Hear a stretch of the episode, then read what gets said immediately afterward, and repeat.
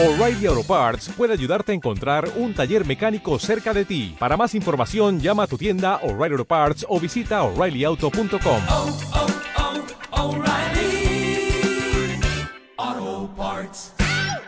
entre los 10 y los 14 grados en términos generales, más bajas en zonas serranas y las máximas ganan algún grado más. Estarán entre los 24 de Cuenca y los 29 de Ciudad Real, pero atención porque van a volver a marcar los 30 en Talavera de la Reina. Gracias, Laura. Sigue la información en Radio Castilla-La Mancha en cmmedia.es. Ahora, Tradición de Futuro.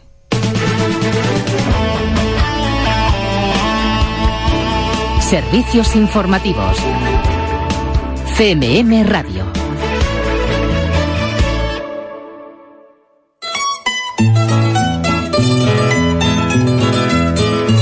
Radio Castilla-La Mancha, Tradición de Futuro, con Javier Guayerbas.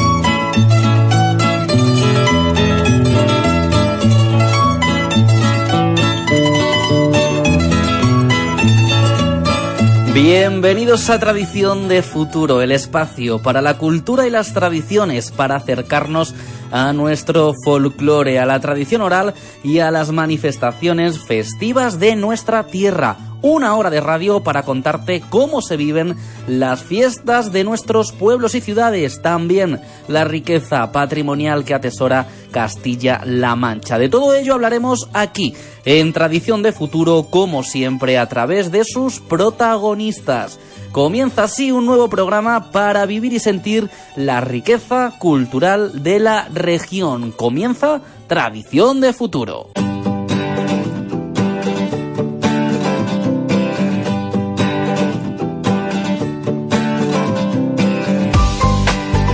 ¿Os imagináis una enciclopedia online sobre arquitectura popular manchega? Pues existe y hoy contamos en Tradición de Futuro con su artífice.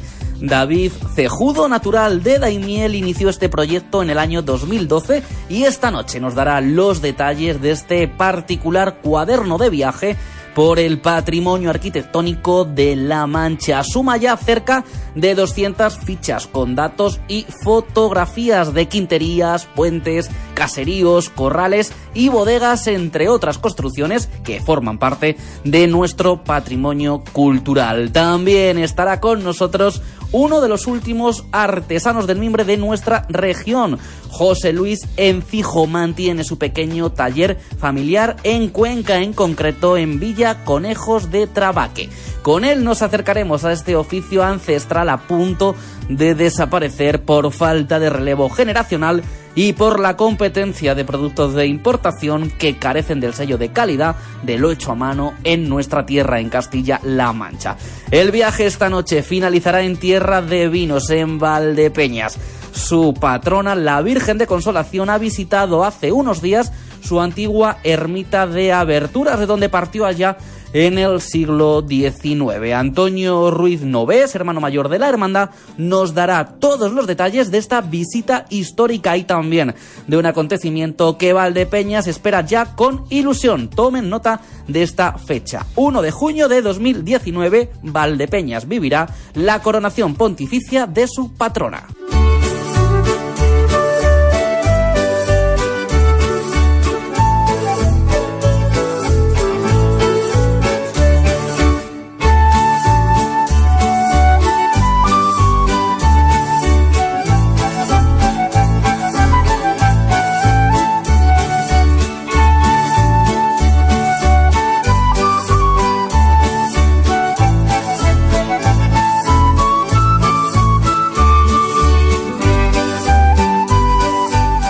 Comenzamos esta noche este recorrido por las tradiciones, por las fiestas y costumbres de Castilla-La Mancha en la provincia de Ciudad Real. En concreto, viajamos hasta Daimiel para conocer un proyecto más que interesante. Hablamos de la arquitectura popular manchega, una herramienta online, imagínense, una gran enciclopedia en la que David Cejudo, natural de Daimiel, graduado en Ingeniería de Edificación, ha ido volcando desde el año 2012 todo su conocimiento, todo su saber y sobre todo todos sus kilómetros de viajes, viajes que ha realizado por nuestra tierra, que ha realizado por La Mancha, en torno a esa arquitectura popular manchega. En esta página web, en este blog, en sus redes sociales, podemos descubrir esa otra Castilla-La Mancha, ¿no? Ese otro punto de vista de la arquitectura, de ese patrimonio material que en muchas ocasiones está deteriorado, en otras se ha rehabilitado, se ha puesto en valor, se ha restaurado y en otras ocasiones forma parte eh, intrínseca de nuestra seña de identidad como castellano manchego. Se encuentra ya al otro lado del teléfono su creador, este joven ciudad realeño, natural de Daimiel, David Cejudo. Muy buenas noches, David. Hola, muy buenas noches, Javier. Hola, buenas noches a todos los castellanos manchegos. Ahí estamos, David. La verdad que preparando, preparando esta entrevista me estaba dando cuenta que eres como el rey de la Wikipedia de esta arquitectura popular de nuestra tierra, ¿no? De esta arquitectura popular manchega. Porque, David, cuéntanos, ¿qué es este proyecto y sobre todo, cómo nace en el 2012 esta, esta página web, este portal y esas redes sociales en torno a la arquitectura popular de nuestra tierra, de nuestra región? David, cuéntanos. Exactamente. Ahora mismo sí que se ha convertido en una especie en Wikipedia manchega donde este cuaderno de viaje pues nos va llevando a acumular una serie de posts que no dejan de ser una visión, una visión personal de la arquitectura popular. Y este proyecto surge pues en 2012 pues fruto de ese cambio de mirada hacia la hacia mi entorno, hacia lo que tenía a mi alrededor, fruto también de mis estudios que me acabé especializando en patrimonio, pues vi ese otro patrimonio, esa otra mancha eh, fuera de las vías turísticas que es ese patrimonio tan cercano que pasa, que nos pasa tan inadvertido. Entonces, pues bueno, como surgen todas estas historias, que en una especie pues de crisis en la que, bueno, te encuentras un poco perdido, pues empiezas a coger la bici, empiezas a viajar por la Mancha, porque no dejan de ser kilómetros alrededor de nuestro entorno más cercano, y empiezas a fotografiar y a volcar esa, pues a través de un cuaderno de viaje, porque no deja de ser una bitácora, pues todo eh, todo aquello todo aquel patrimonio que con la bici pues ese donde no llegas con el coche puedes llegar bien andando o bien con la bici pues vas llegando a, a un a un patrimonio tan cercano tan cercano que nos pasa inadvertido. David esa bicicleta que has convertido y que conviertes en cada uno de tus viajes en el mejor acompañante no en Rocinante comentábamos días atrás cuando cuando contactamos contigo para realizar esta entrevista. Me llama mucho la atención en tu, en tu web, en tu blog, Arquitectura Popular Manchega, una, una afirmación que, que comparto contigo, ¿no? El primer paso para la conservación de este patrimonio, de esta arquitectura, es conocerla. Y ahí está tu labor y tu gran trabajo. Exactamente. Eh, uno de los principales hándicaps que tiene este patrimonio es que no se conoce o no conseguimos valorarlo. Eh, por poner el ejemplo eh, más sencillo, pues desde una pequeña casilla de quintería o desde una pequeño o desde un pequeño bombo, sin ser tan monumentales quizá como los de Tomelloso o incluso esos mismos de Tomelloso, pues pasan inadvertidos. Y el primer paso es saber por qué existen, por qué están en el paisaje, por qué dotan de valor al paisaje. Y una vez que conseguimos eh, ver que merecen la pena, que merecen la pena y que tienen una historia detrás, sin duda seremos más los que la valoraremos para poder conservarla. Sin duda, lo que no se conoce es imposible, es imposible conservarlo y de ahí parte la premisa de eh, blog, sobre todo pues intentar eh, rodar, intentar eh, fotografiar ese patrimonio que a veces se nos desvanece, pues fruto de muchas veces de la insensibilidad por desconocimiento, pues eh, al menos que quede retratado, ser eh, una especie de viajeros, eh, a, al igual que fueron cronistas en cada una de las épocas, eh, cada un, cada, pues cada cronista, cada viajero retrató la Mancha, la retrató Cervantes, la retrataron los románticos del XIX, la retrataron los arquitectos en, sobre todo en los años 30 y luego en los años 70 recorriendo la arquitectura popular en los primeros manuales sobre arquitectura popular, pues no dejamos de ser cronistas, una visión humilde, una visión eh, subjetiva, porque al fin y al cabo eh, no deja de ser una mirada subjetiva, pero no dejamos de retratar la mancha como los, como se viene haciendo a lo largo de los siglos.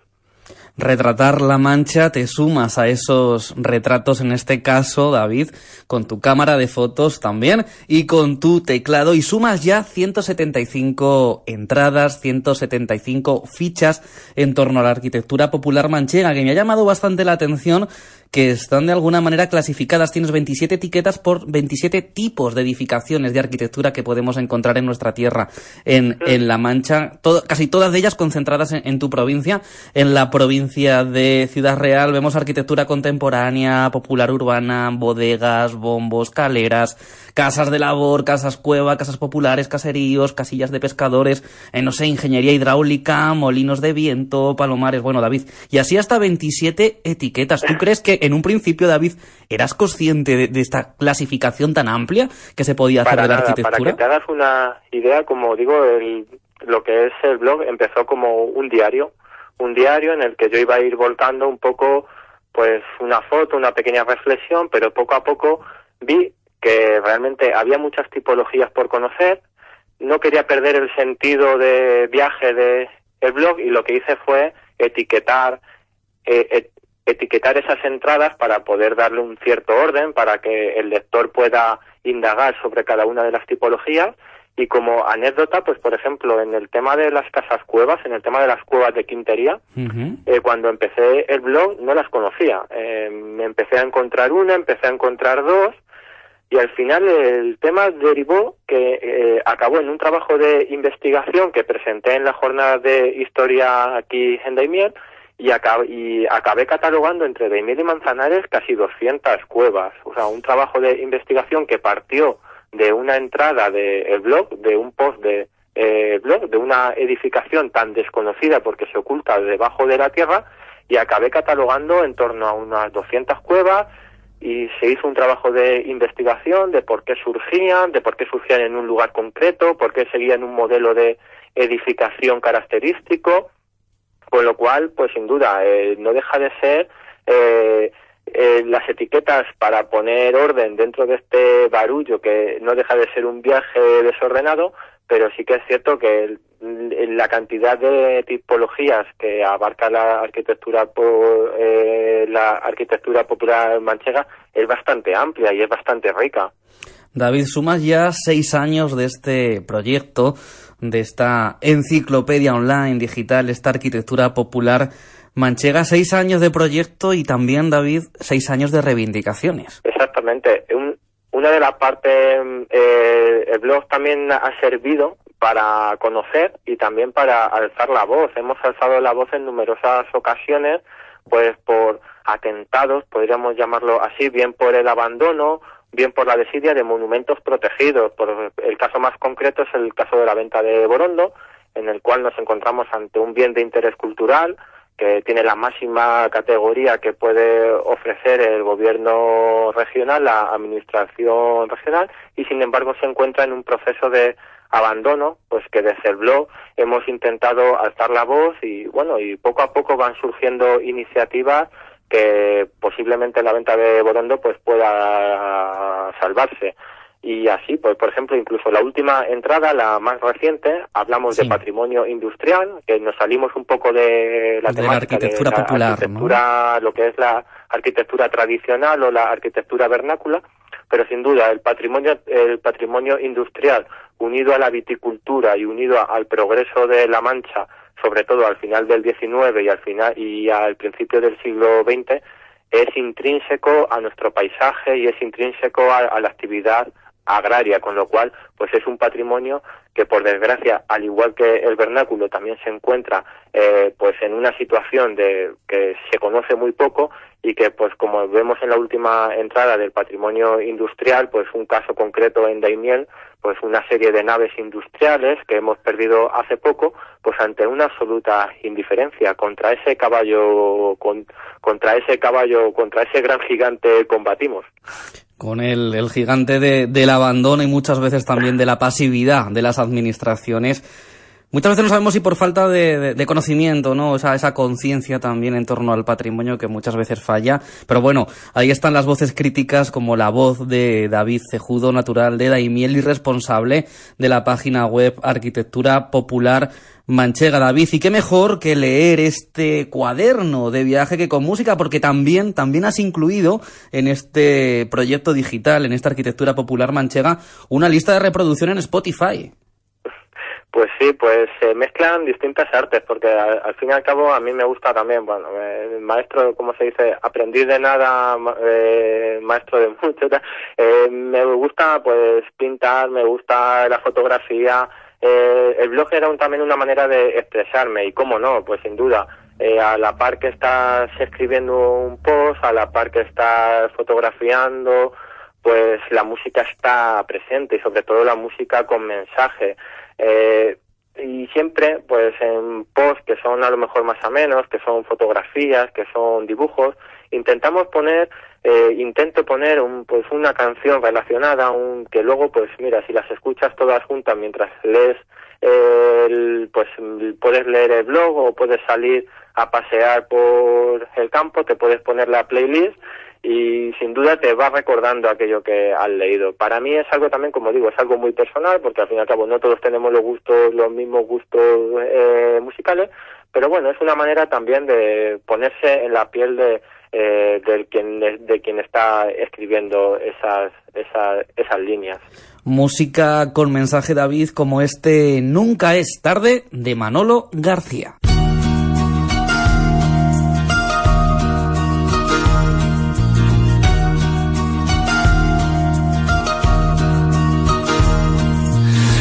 Nunca es tarde para echarse a la calle, nunca es tarde para el asombro, no es tarde nunca para unos ojos de sereno cielo y águilas al aire.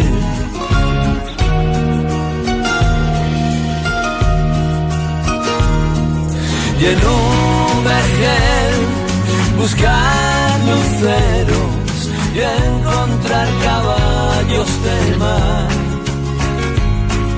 en un bazar, dejarte quiero, escritos entre pucheras que alguien leerá.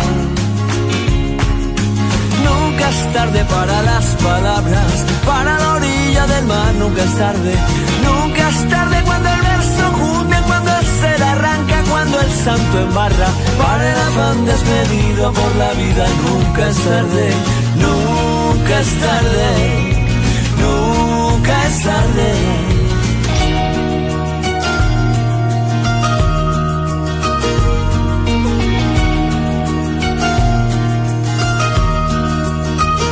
Y si el dolor trae brumas fieras, acechan la tarde con su luz.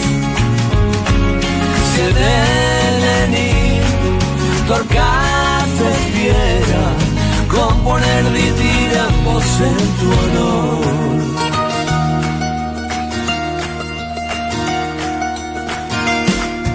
Y en un vergel esperar aguaceros y encontrar caballos de mar.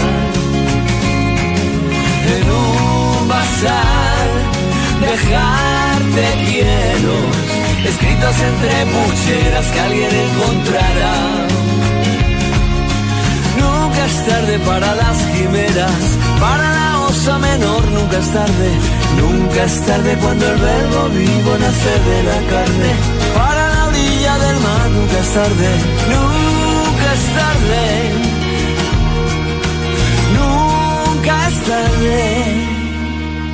Nunca es tarde para recuperar, para recuperar nuestro patrimonio y así avanzar en esa recuperación también de nuestra seña de identidad castellano-manchega. Aquí en Tradición de Futuro estamos hablando, charlando con David Cejudo, responsable de una maravilla, de un proyecto maravilloso que es Arquitectura Popular Manchega, en el que ha recogido ya casi 200 entradas, 200 artículos relacionados con el patrimonio arquitectónico popular manchego.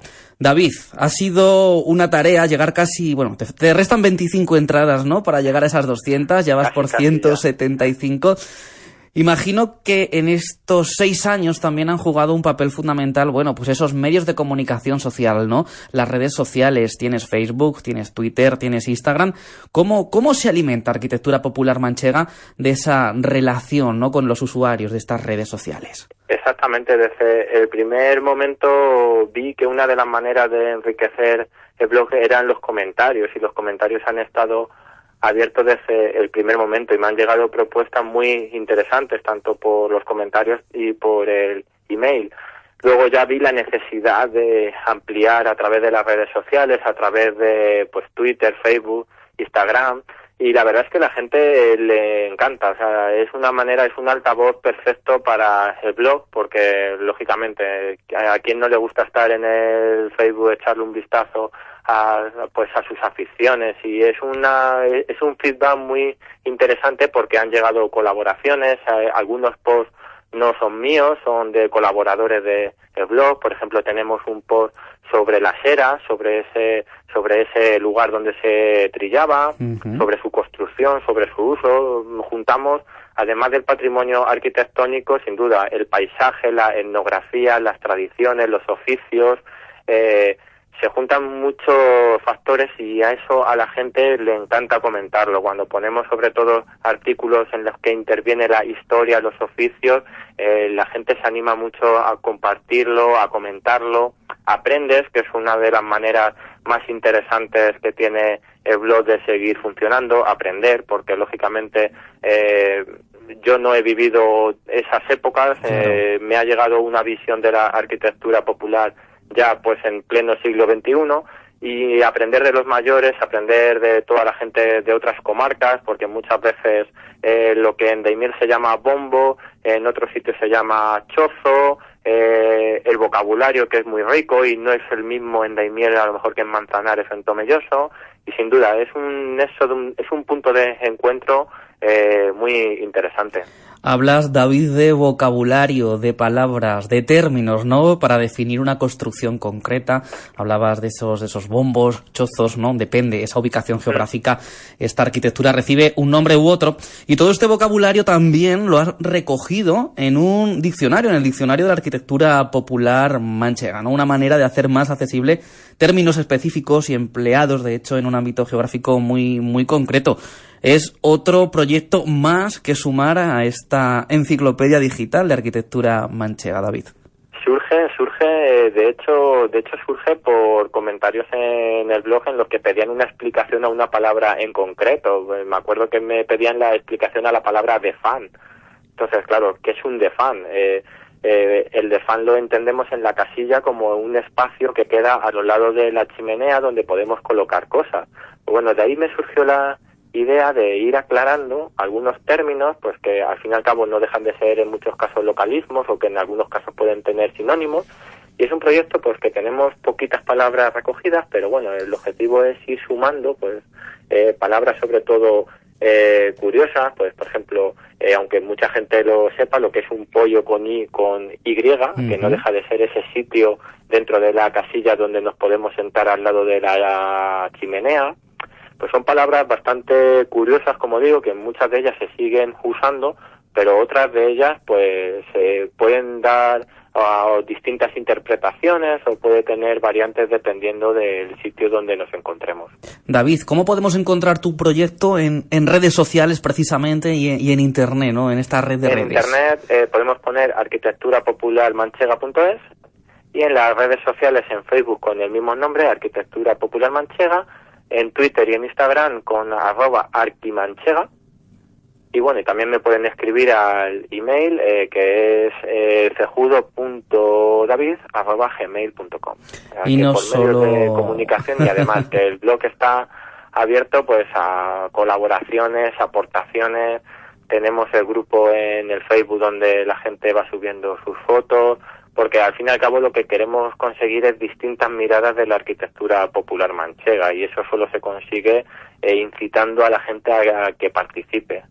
David, no solo te conformas con esa página web, con ese, con ese blog, con manejar todas estas y tener presencia en, en, la mayoría de redes sociales, de contar con un diccionario, tener casi 200 entradas, una clasificación de la arquitectura popular eh, con 27 etiquetas, sino que has dado un paso más, además también de esa música que escuchábamos, de esa lista de reproducción, y ahora mismo tienes, tienes dos, dos recortables que podemos descargar en PDF, imprimir, recortar y pegar para construir una maqueta de una quintería y también de un bombo, David.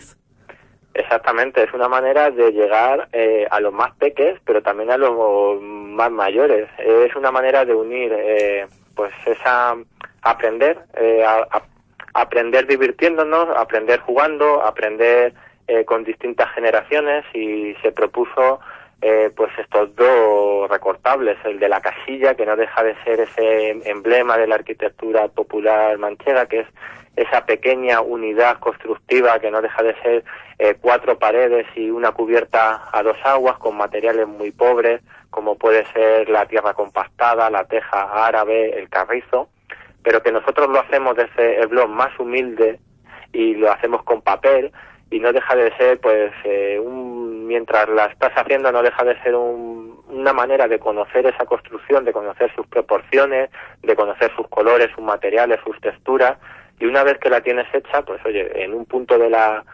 habitación pues siempre te puedes acordar de ella con lo cual no deja de ser pues una iniciativa eh, divertida eh, con la que felicité las navidades, no sé, ya no recuerdo si fue la del 2016 o la del 2015, eh, tuvo su momento dentro de eh, el blog y que luego la apartamos ahí en una, en, eh, como en una sección propia, también con el bombo, eh, ya tenemos esas dos construcciones populares, con lo cual pues es una iniciativa sin duda muy simpática porque no deja de ser nada científico, el blog eh, huye un poco del lenguaje científico, del lenguaje técnico para eh, llegar eh, a un espectro de público el mayor posible, de a pequeños, a mayores, eh, al fin y al cabo que todos como castellano manchegos sintamos nuestra arquitectura popular de nuestro entorno, que es lo importante, que cada uno sepamos eh, mirar, eh, no sé, pues desde Daimiel, desde distintas partes, eh, no dejan de ser, eh, son universales porque la arquitectura popular es universal, pero a, la, pero a la vez es local, son soluciones universales como pueden ser los bombos, eh, los chozos, en otros puntos se llaman barracas y salimos de la, fuera de la comunidad Sí. eh, autónoma, en Italia son los trulli, que son preciosos, pero no deja de ser esa solución de piedra seca eh, con una con una falsa cúpula, con lo cual es por eso digo que la arquitectura popular es universal y a la vez es local y la mejor manera de no perder esa arquitectura local es que cada uno sepamos mirar a nuestro entorno más cercano. Oye David, ¿y hacia dónde crees que va este proyecto, esta arquitectura popular manchega? ¿Cuál es el futuro de este, de este proyecto? Uy, pues el futuro ya eh, es difícil, es difícil porque ni cuando lo empecé sabía, eh, porque cuando lo empecé ni sabía dónde iba. Y ahora pues un poco igual. Eh, siempre van saliendo temas, siempre van saliendo temas interesantes. Eh, me quedan muchos temas por lo que hablar en este año que no me ha dado tiempo, sobre todo de sistemas constructivos, de tapial, pero al fin y al cabo siempre la actualidad manda y pues bueno los condicionantes laborales los condicionantes de tiempo también van marcando las pausas de eh, blog los sentimientos como digo que no deja de ser algo sentimental.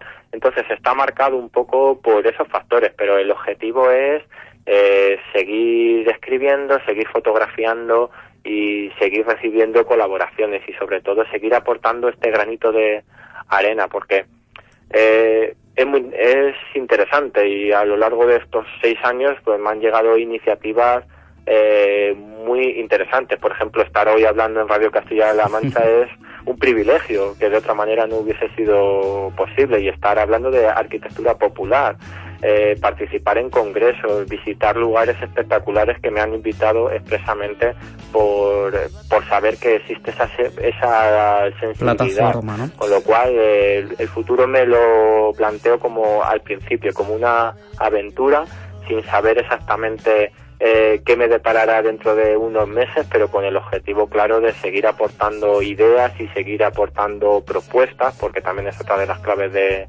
eh, blog. Eh, saber eh, analizar lo que pasa, analizar por qué la arquitectura se abandona, se transforma, pero también intentar aportar ideas, aportar propuestas concretas para poder ver eh, cuál puede ser el futuro de la arquitectura popular en el siglo XXI. David, David Cejudo, responsable de este proyecto, de esta plataforma digital Arquitectura Popular Manchega. Agradecerte que hayas compartido con nosotros tu proyecto, tus inquietudes y sobre todo tus reivindicaciones a favor de la recuperación y rehabilitación de nuestro patrimonio cultural, de nuestro patrimonio arquitectónico. David Cejudo, muchas gracias. Te despedimos con este Como peces en el agua de jarabe de palo, que por cierto aparece también en esa lista de reproducción que acompaña a tu proyecto, a tu proyecto Arquitectura Popular Manchega. Muchísimas gracias, David. Muchísimas gracias a vosotros, muchísimas gracias por haceros eco y sobre todo por estar atentos a todas nuestras tradiciones, porque Castilla-La Mancha tiene mucho que enseñar y tenemos una, una identidad que lógicamente pues, es eh, incuestionable y es un punto de encuentro para todos. Muchísimas gracias. Buenas noches.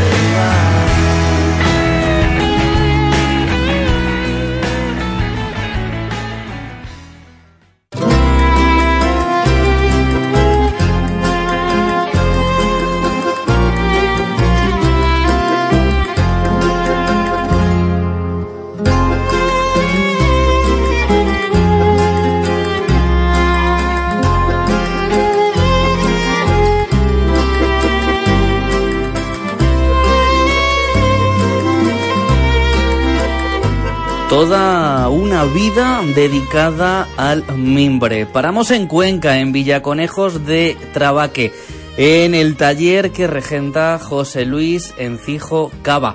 Él es uno de los últimos artesanos que se dedica precisamente a trabajar el mimbre, a cultivarlo en la vega del río Trabaque para darlo forma, para entrelazarlo y conseguir con ello objetos de uso cotidiano. Por ejemplo, una cesta para ir a recoger setas en una tarde, noche, en una mañana de, de otoño. José Luis Encijo se encuentra ya al otro lado del teléfono para contarnos precisamente, bueno, pues cómo es este oficio del mimbre, esta artesanía y sobre todo cuál es su presente y cuál es su futuro. José Luis, muy buenas noches. Hola, buenas noches. ¿Cómo va? ¿Cómo va este esta artesanía, no este oficio de, del mimbre José Luis allí en este en este pueblo conquense en Villaconejos de de, traba- de Trabaque? Mucho mucho trabajo, José Luis.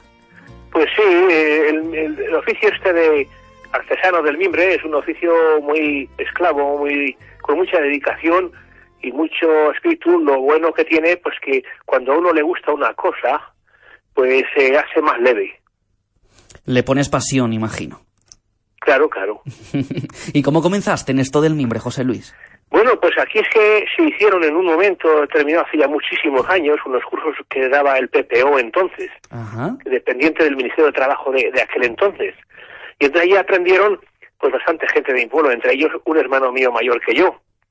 Y sobre aquello que aprendió él y se inició él a desarrollar objetos de mimbre, pues me puse yo a su lado y así empecé ayudándole a él e ir aprendiendo cada día un poco más.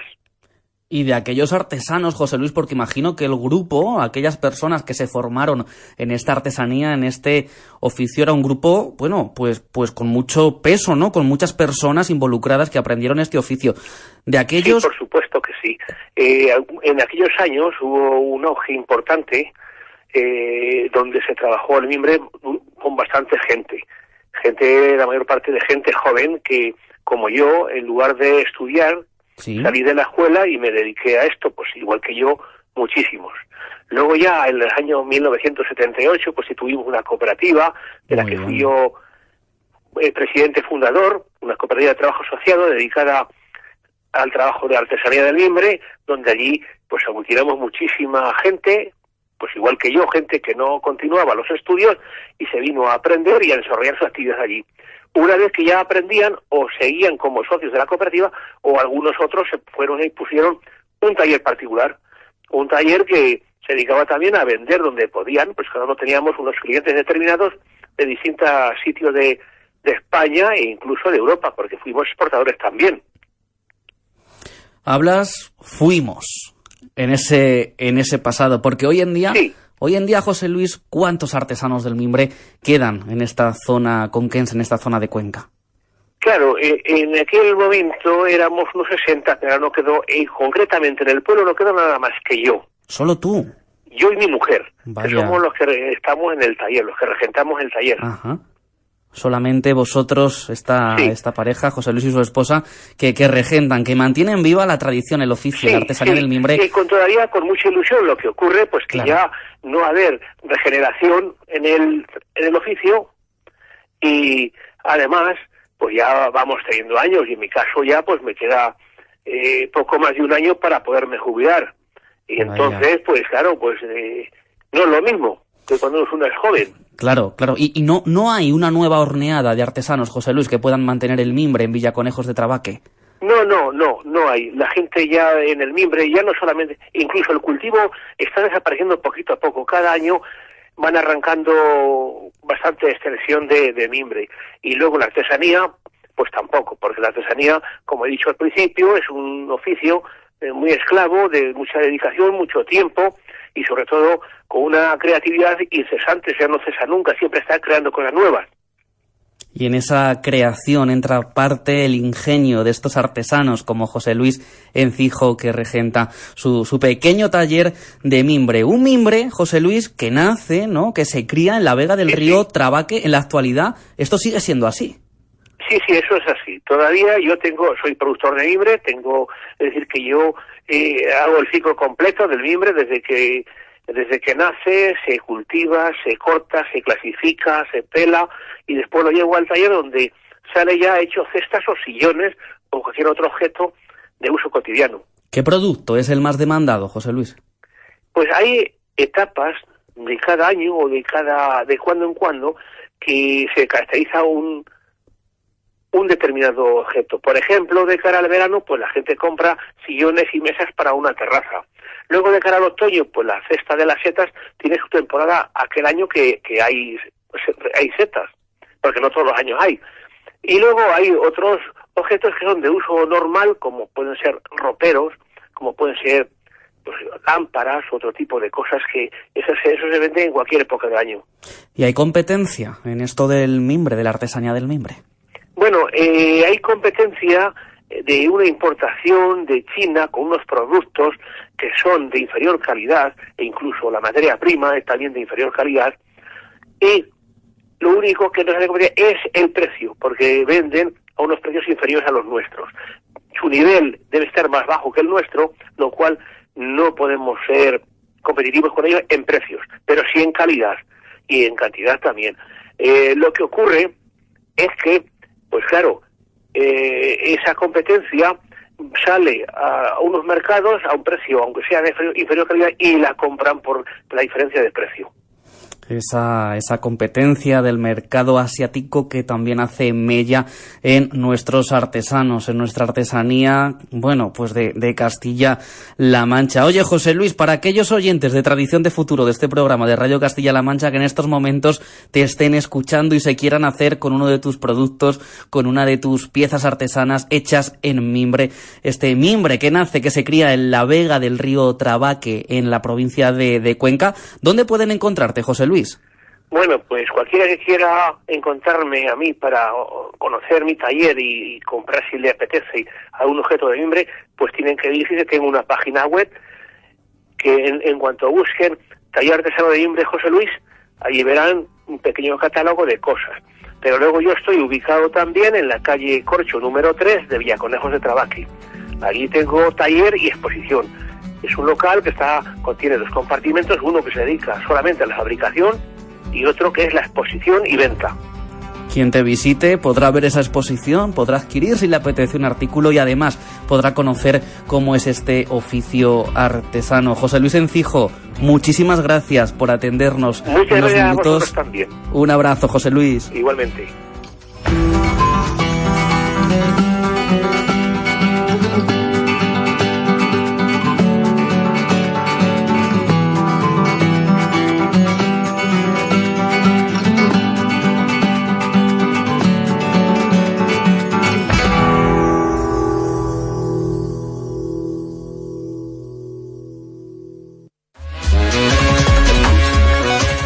Hola, soy Joycol y quiero invitarte a 808 Radio, la cita con la música electrónica de CMM Radio. Para este sábado te proponemos escuchar el nuevo álbum de los australianos The Presets y lo último de Sky Gaze, Baba Stills o Miguel Lobo, entre muchos otros. La cita, ya la sabes, el sábado desde las 12 de la noche en la radio de Castilla-La Mancha, CMM Radio. 808 Radio. Solo somos música electrónica.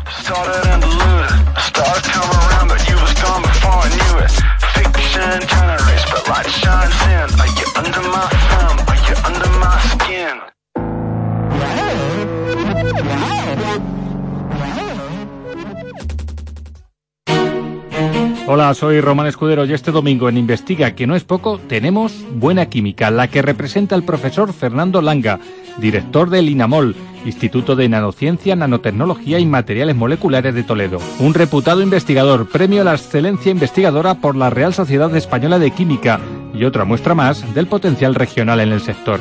Y sin movernos del campus hablamos con Rosa Pérez Badía, profesora de botánica y actual presidenta de la Red Española de Aerobiología, sobre su labor de investigación, análisis y registro de polen, tan importante para los que padecen las temidas alergias en estas fechas. Te esperamos. Investiga que no es poco. La ciencia de nuestra universidad todos los domingos a partir de las 9 de la mañana en CMM Radio.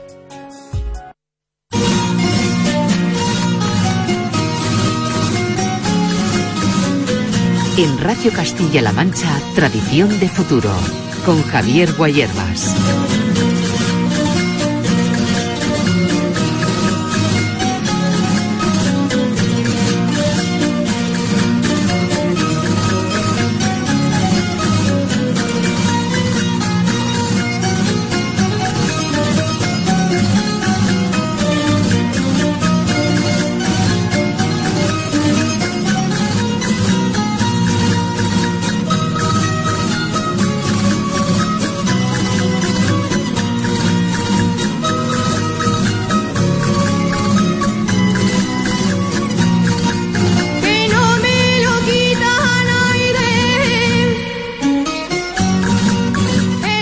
Continuamos en Radio Castilla-La Mancha, en Tradición de Futuro, hablando de fiestas, cultura, historia y patrimonio.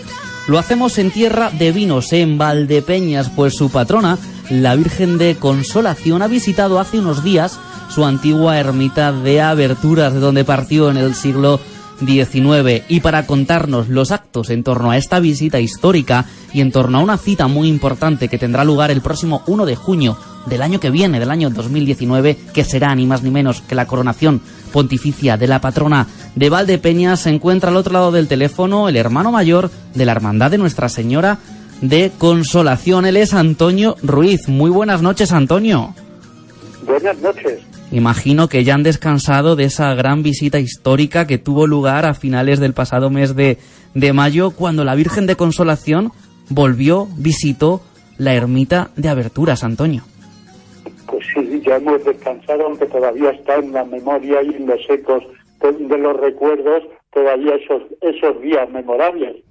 Es una visita que decimos que es histórica, porque la patrona de Valdepeñas, la Virgen de Consolación, no, no, no regresaba a aquella zona desde el siglo XIX. No, la Virgen salió a principios del 19. Eh, la Virgen fue trasladada a Valdepeñas el 31 de mayo de 1808 ante el peligro de la invasión francesa.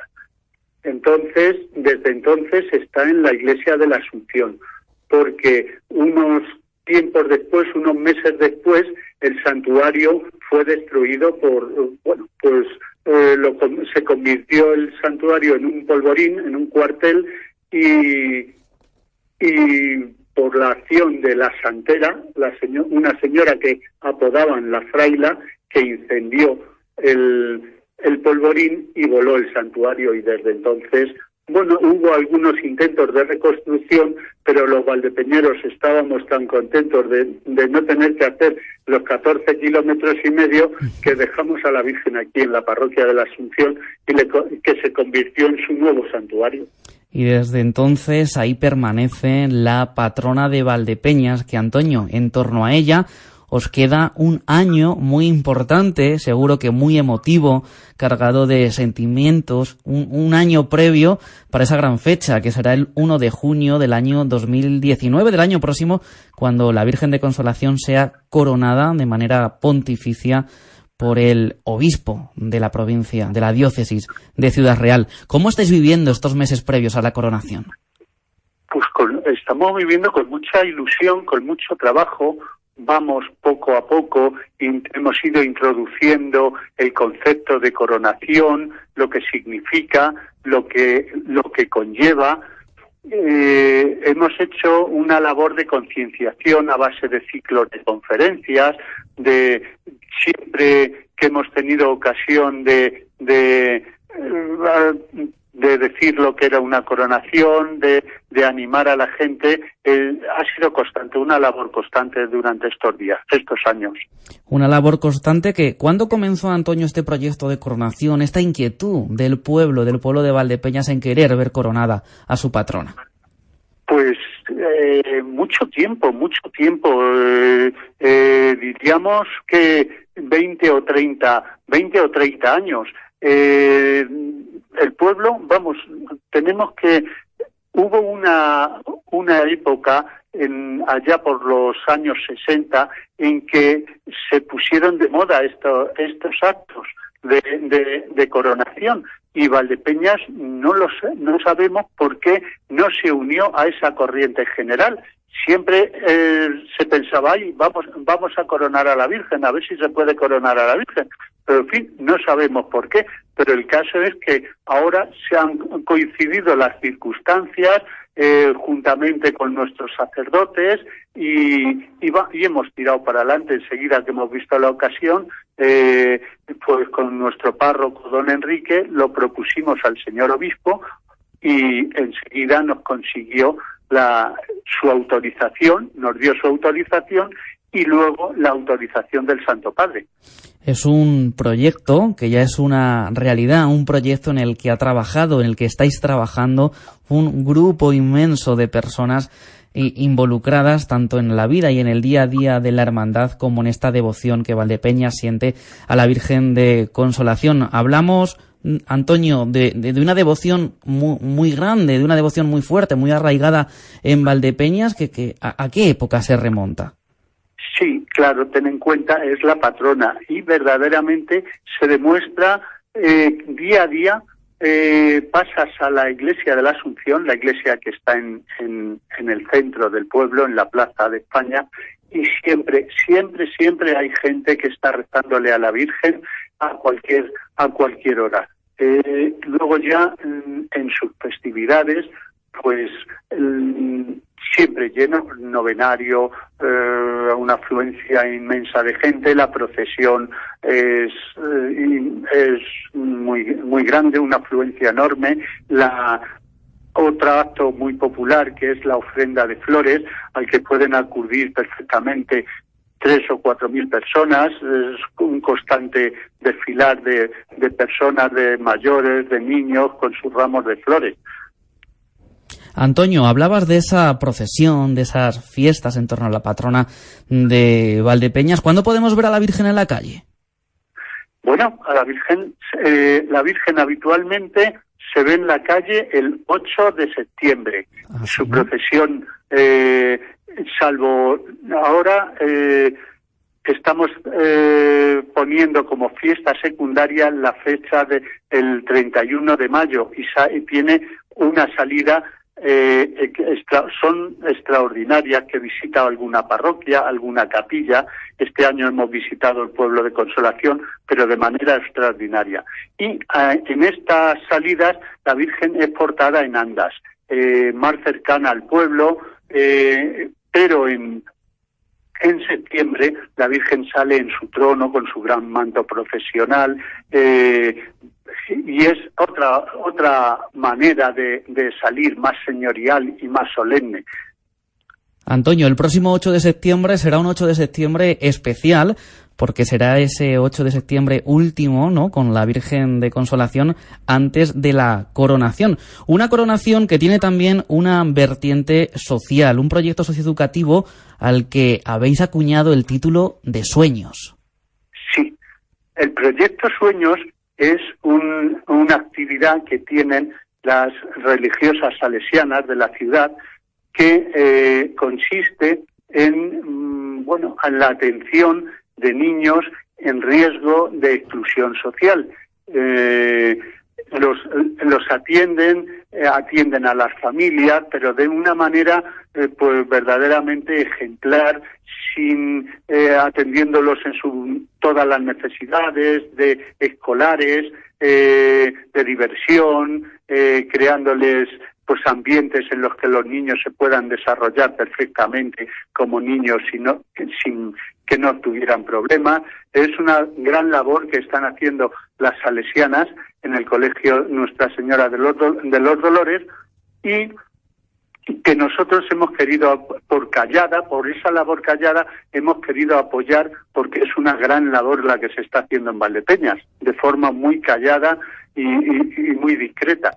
Esa es la corona social que recibirá, la, ¿verdad? La corona solidaria. Solidaria, la Virgen de Consolación. Y luego está la corona material, la corona material que la hermandad ya ha encargado al orfebre sevillano Fernando Marmolejo, todo un artista de prestigio más que reconocido con numerosas obras de arte, incluso incluidas en los libros de historia, de historia del arte y en más de un museo. Él es Fernando Marmolejo y ya está trabajando, Antonio, en esta corona que le será impuesta a la Virgen de Consolación, patrona de Valdepeñas, el 1 de junio de 2019.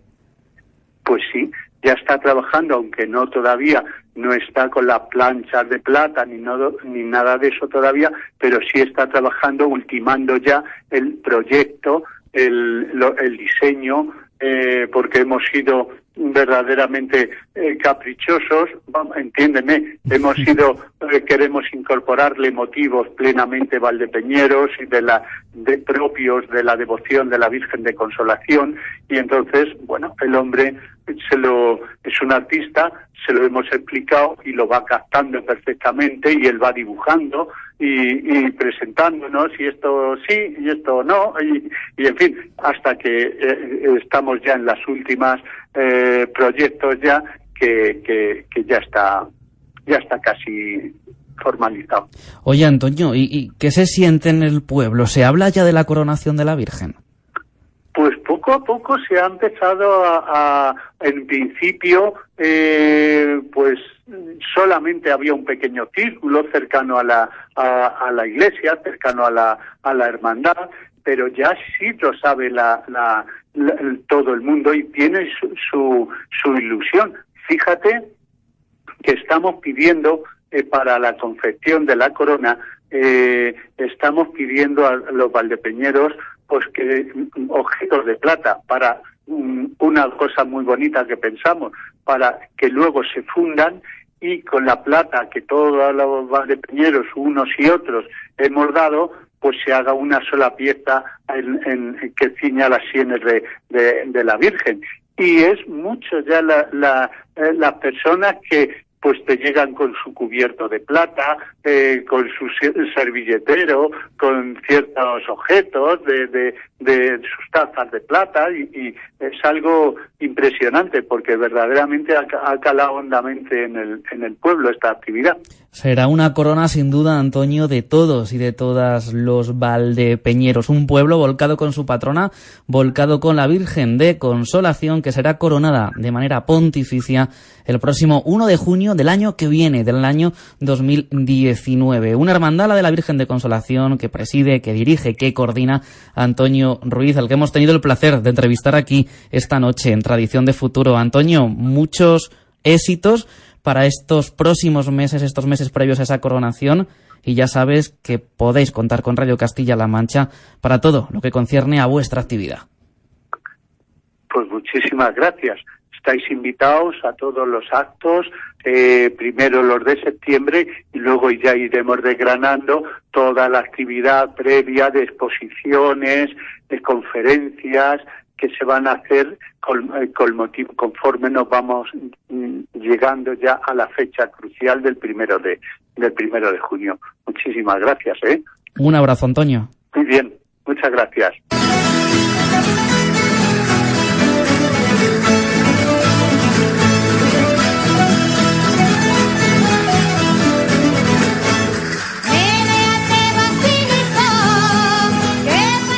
Y hasta aquí Tradición de Futuro. Escuchamos la J de Valdepeñas interpretada por el grupo de coros y danzas Fermento. Nosotros nos marchamos, pero no olvidéis que podemos permanecer en contacto en el correo electrónico tradiciondefuturo@cmmedia.es y en redes sociales. Estamos en Facebook, Tradición de Futuro CMM. Nos escuchamos la próxima semana aquí en Radio Castilla-La Mancha. Muy buenas noches y gracias por estar ahí. Venga Jota, venga Jota, venga Jota y alegría. Venga Jota, venga Jota, venga Jota y alegría. Que a mí me gusta la Jota, más de noche que de día.